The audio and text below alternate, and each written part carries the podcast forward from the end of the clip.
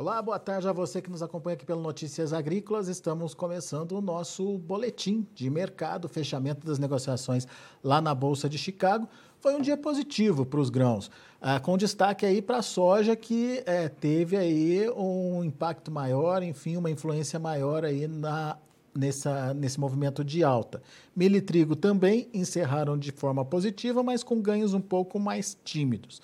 Quem nos ajuda a entender esse mercado, porque é, seja lá em Chicago, seja aqui no Brasil, a gente alcançou níveis, já que a gente já não via há algum tempo, é o Vlamir Brandalize, lá da Brandalize Consult. Está aqui o Vlamir com a gente. Bem-vindo, meu amigo. Obrigado mais uma vez por nos ajudar a entender o mercado. E eu começo te perguntando dessa movimentação lá em Chicago, Vlamir.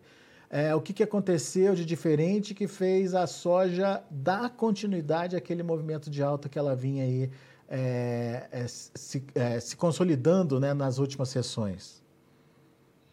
Boa tarde, Alex. Boa tarde a todos. Olha, Alex, é, dois fatores importantes, né? Primeiro, continua a guerra, a guerra que era para ter terminado ou estava dando sinais que ia encerrar lá na Ucrânia, voltou a todo vapor aí no final de semana e continua essa semana, então atrapalhando toda a movimentação da, daquela daqueles milhões de toneladas de grãos que estão parados ali na Ucrânia e poderiam sair, tá tudo parado, não andou a coisa. Mas o fator importante do dia, que provavelmente ainda amanhã vai ter efeito, é a expectativa do relatório de oferta e demanda do USDA, né, na sexta-feira.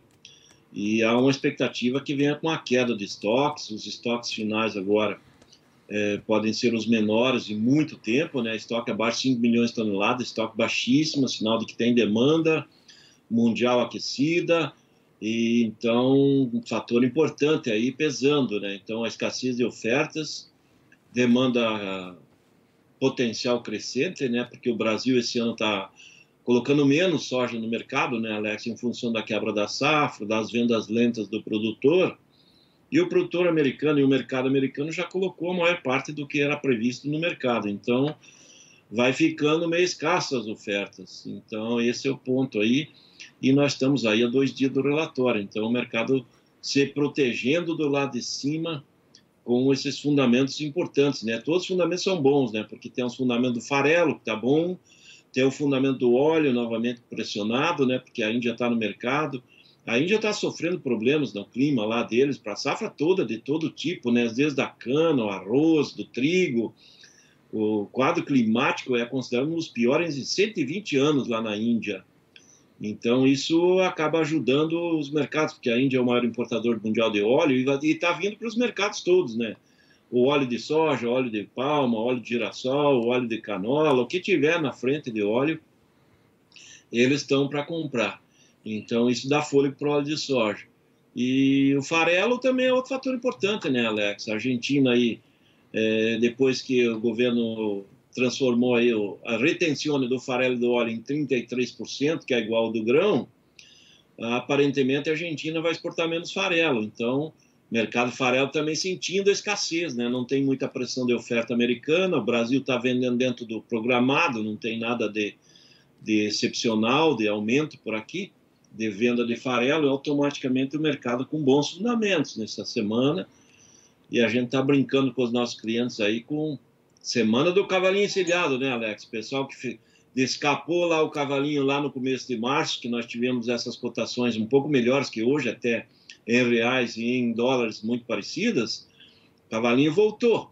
E está aí, só que ninguém garante que ele vai ficar por muito tempo, né, Alex? Sexta-feira é o relatório, se usa da não trouxer os números que o mercado espera, talvez já comece a perder esse, esse momento aí o mercado líquido, né? Porque tudo indica que o plantio já na semana que vem vai estar bem perto do final, né? Lá nos Estados Unidos, já dentro do período normal. Então, esse fator também deixa, deixa de, ter, de ter importância grande e começa a se olhar mais o clima de médio prazo. Mas a semana é boa, né, Alex? Semana de muitos negócios, né? Que nem você já comentou no início Semana boa, o produtor está aproveitando. Boa. Flamírio, então a gente pode entender que essa força positiva aí para os preços vem dos grãos e dos derivados também, uh, uma, uma coisa puxando a outra, enfim, com essa tendência positiva, como você bem lembrou, para a semana. Mas você lembrou do relatório, né? Relatório uhum. é, do USDA que sai amanhã. É, quais são os pontos críticos que a gente precisa ficar atentos, Vlamir? Você falou dos estoques, mas pode ter alguma, é, alguma outra é, algum outro detalhe que a gente precisa ficar atento? Por exemplo, é possível eles aumentarem a produção por lá, diante desse bom andamento da, da, da plantio? Olha, Alex, eu acredito que se fosse eu, por exemplo, eu aumentaria a estimativa da safra americana, porque eles estão caminhando aí para plantar um recorde histórico de área. E, é um crescimento grande, né? Um crescimento de mais de 2 milhões de hectares. E o ano passado a safra teve problemas, a safra não foi uma safra cheia para eles, né? Foi uma safra regular. E eles colheram 120,6 milhões de toneladas, 120,6 milhões de toneladas. E a estimativa do USDA no mês passado foi 126,2, ou seja, aumentaram 5,6 milhões de toneladas na estimativa, né, Alex? Mas nós temos com o plantio fechando aí dentro do ideal, do período normal, né? uma área recorde histórica. Está caminhando que o número passe maior. Eu acho que se trouxer hoje e dizer assim, a safra americana vai ser de 130 milhões de toneladas, eu não acho um absurdo, eu acho que é totalmente viável. Então há a possibilidade do USDA talvez começar a ver isso aí pela frente, para começar a corrigir o número para cima, né? Porque se o produtor plantar tudo que é previsto, vai ser uma safra grande em área, recorde histórico. A, maior, é a primeira vez da história que, que a área de soja vai superar de milho, Alex. Então, é, tudo tem que ser levado em consideração. E o número da, da projeção que vem do uso do mês passado de safra é meio tímido, eu acho, porque se não tiver nenhum problema pela frente, eles vão colher mais, com certeza. A média de produtividade americana é maior, então ele colhe perto de 130 fácil, fácil. É um bicho de sete cabeças, vai atrapalhar, vai derrubar o mercado total? Não. Mas é um banho de água fria nesse momento de alta aí, das posições aí perto de 17,50 aí no spot, né? A cotação está muito boa.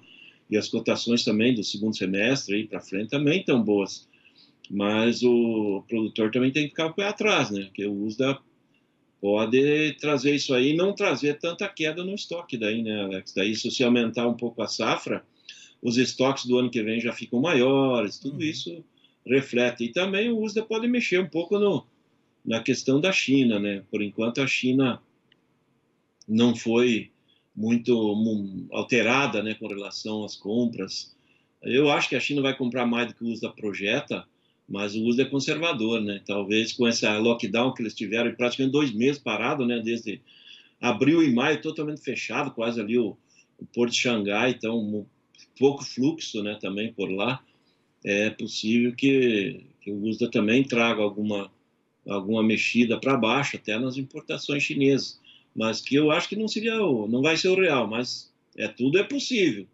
Por isso que nós estamos num momento importante, os, os os operadores, os investidores, os grandes fundos apostaram na alta nesse momento, mas os chineses já alegam que nesses níveis de soja que está hoje Chicago e prêmio, para eles já dá esmagamento negativo lá na, na, indústria chinesa, né? Farelo e óleo não cobre a conta do grão, né, Alex? Isso que a gente tem que olhar. Então, estoque, é, produção e demanda chinesa três coisas para a gente acompanhar mais de perto, com Isso. um foco mais ajustado ali para essas três coisas, certo? Certo, certo. Que com relação ao Brasil, a Argentina acho que não vai trazer novidades. É, a novidade foi a Conab, que aumentou hoje aí meio milhão de toneladas a estimativa dela.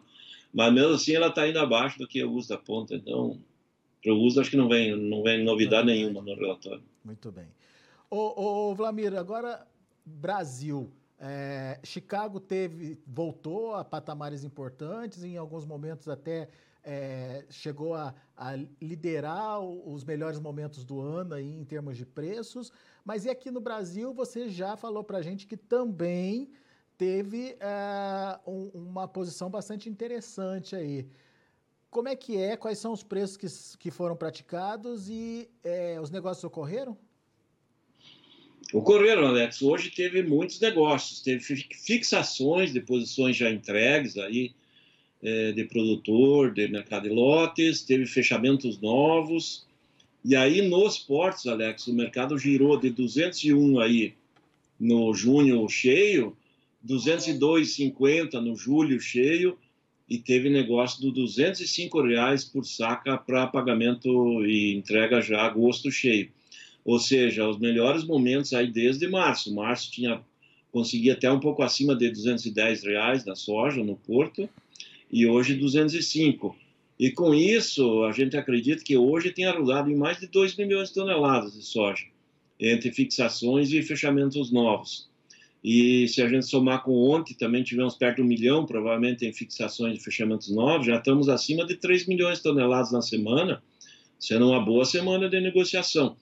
O que, que dá para tirar disso, Alex, é que nos momentos de pico, o produtor está aproveitando e fazendo. Então, a média que o produtor vai fazer é uma média boa, porque ainda tem muita soja para negociar, né, Alex? Isso que, é, que a gente tem que passar para o produtor.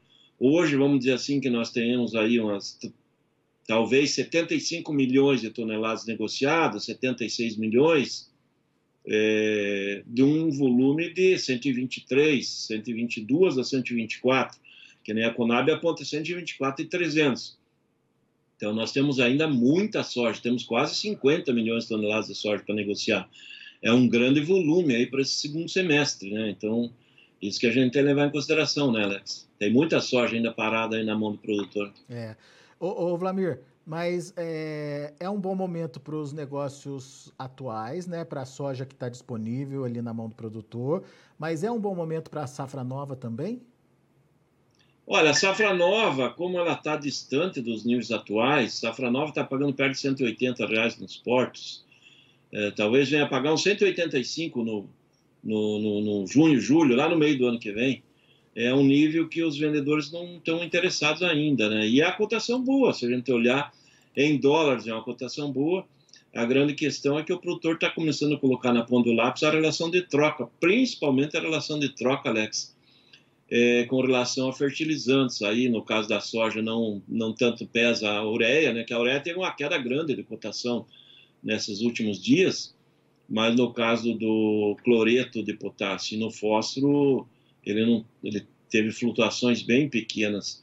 E aquela expectativa de que a abertura dos embarques ali na, na, na, na do, do, do, do, potássio russo, dos fertilizantes russos, ali na, na, no porto de Mariupol, ali naquela região de Donbass, na, na parte do Mar de Azov, que pertencia aí ultimamente à Ucrânia, no passado antigo era da Rússia e agora está voltando a ser independente, onde que os russos tomaram conta aí com a guerra, mas ainda até agora não mexeu muito no mercado não, aparentemente o pessoal lá dono do, dos fertilizantes não querem vender barato não, então tudo caminha que vai seguir com o mercado até estável a firme, né? E daqui uns dias tem a corrida de compra dos produtores.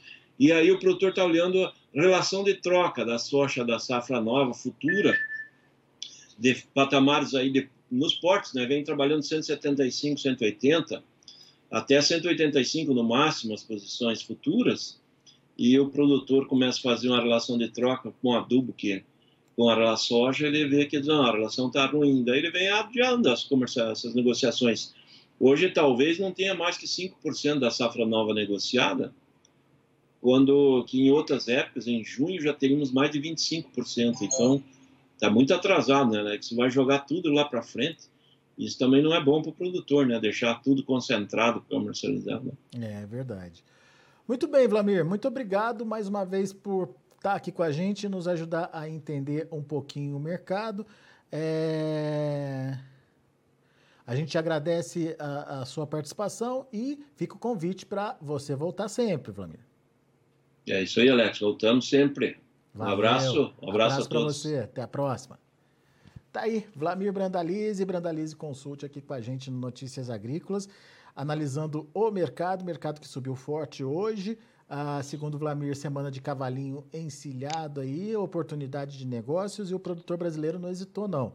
É, pelas contas do Vlamir, 3 milhões de toneladas negociadas ao longo da semana, com preços ali na casa dos 200 reais. É, óbvio que contando alta de Chicago, mais o dólar positivo aí para os preços. Então, Uh, tudo indica que evoluiu a comercialização, mas o produtor está mais de olho no, na soja que está na mão dele nesse momento, está negociando esse tipo de soja e deixando, atrasando um pouquinho aí a negociação da soja da safra nova. Muito bom, daqui a pouco a gente volta, mas antes de encerrar, deixa eu passar para vocês os é, números de fechamento da soja, milho e trigo lá na Bolsa de Chicago. Você acompanha agora comigo na tela. Vamos começando com a soja. Para julho, 17 dólares e 40 centos por bushel, 11,75. Para agosto, 16 dólares e 62 centos por bushel, 9 pontos de alta. Setembro, 15 dólares e 88 centos por bushel, 12,5 de elevação. Novembro, 15 dólares e 68 centos por bushel, 18 pontos mais 25 de alta também. Vamos para o próximo, vamos para o milho. Para julho, 7 dólares e 64 centos por bushel, 7,5 de alta. Setembro, 7 dólares e 27 centos por bushel, subiu dois pontinhos. Dezembro, 7 dólares e 17 centos por bushel, 3 pontinhos mais 75. E março, 7 dólares e 22 centos por bushel, 3 pontos mais 75 também. E para finalizar, o trigo. Trigo também com alta de 3 pontos no julho, a 10 dólares e 74. Setembro, 10 dólares e 88 centos por bushel, 3 pontos mais 75 de alta. Dezembro subiu um pouquinho mais, 5 pontos de alta. Fechou acima dos 11 dólares. E o março de 2023, 11 dólares e 13 centos por bushel, 6 pontinhos de elevação. São os números de hoje, fechamento do mercado lá na Bolsa de Chicago. A gente vai ficando por aqui. Agradeço muito a sua atenção e a sua audiência. Notícias Agrícolas, 25 anos ao lado do produtor rural. Participe das nossas mídias sociais no Facebook Notícias Agrícolas, no Instagram, arroba Notícias Agrícolas e em nosso Twitter, arroba Notiagre. E para assistir todos os nossos vídeos, se inscreva no YouTube e na Twitch Notícias Agrícolas Oficial.